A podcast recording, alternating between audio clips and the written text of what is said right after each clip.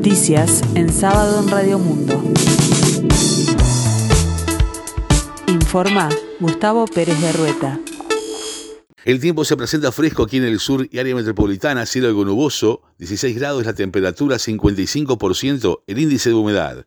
Mientras el rector de la Universidad de la República, Rodrigo Arim, marcó la contradicción de invertir menos por estudiante cuando más recursos se requieren para atender las heridas causadas por la pandemia, el senador Jorge Gandini adelantó que este fin de semana llevará una propuesta al Ministerio de Economía y Finanzas para poder financiarla. El legislador del Partido Nacional entiende que el rector Arim hizo una muy buena rendición de cuentas en la Comisión de Presupuesto integrada con Hacienda de la Cámara de Senadores y aseguró que se trabajará en una búsqueda de recursos para un mayor número de horas docentes y la expansión de carreras universitarias en el interior del país. Con relación a cuáles organismos del Estado se le quitarán recursos para aumentar el presupuesto de la Universidad de la República, Gandini señaló que hay bastantes recursos para reasignar, incluso algunos que fueron aprobados en la Cámara de Diputados. Los senadores de la coalición de gobierno proponen una reducción impositiva para los productos relacionados al tabaco que será discutida en el Parlamento la próxima semana. Además sugiere fijar tasas diferenciales para el tabaco elaborado en la frontera un documento que propone eliminar parte del articulado que hace las tasas impositivas que se aplican a los productos relacionados al tabaco, fue repartido en todas las bancadas de la Comisión de Presupuesto integrada con Hacienda. La propuesta de cambio llegó firmada por los senadores Gustavo Penavés del Partido Nacional, Guido Manini Ríos Cabildo Abierto y Raúl Valle Partido Coronado. En concreto, se pide modificar el numeral 9 del artículo primero del título 11 del texto ordenado de 1996 la propuesta a la que accedió la diaria refiere a un impuesto específico con una tasa fijada por el Poder Ejecutivo según el tipo de producto.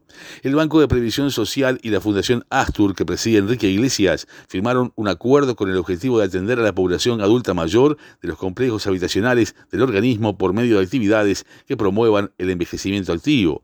Estas actividades se darán a través de un proceso socioeducativo que implique el fortalecimiento de la integración, la socialización, redes de contención, protección, cuidados y la promoción de la autonomía de este grupo etario. Las jornadas se realizarán de lunes a viernes.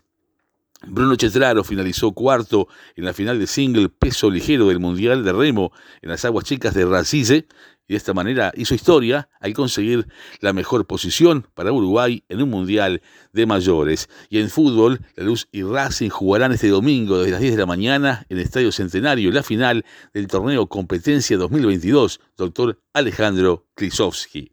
En la escena internacional, el gobierno de Chile aceptó la renuncia del jefe de Estado Mayor Conjunto, Guillermo Paiva, después que se filtrara información de las Fuerzas Armadas del país a través de un cajeo. Así lo afirmó y confirmó la ministra de Defensa chilena, Maya Fernández Allende, que anunció además una investigación sumaria y la presentación de antecedentes a la justicia militar. El tiempo continúa fresco aquí en el sur, cielo nuboso, 16 grados la temperatura, 55% el índice de humedad. La máxima esperada para hoy 20 grados, para el resto del día cielo nuboso a algo nuboso. Y para mañana domingo 25 la mínima será de 9 grados y la máxima de 20. El cielo se presentará algo nuboso y nuboso y en la tarde noche nuboso y cubierto probables precipitaciones.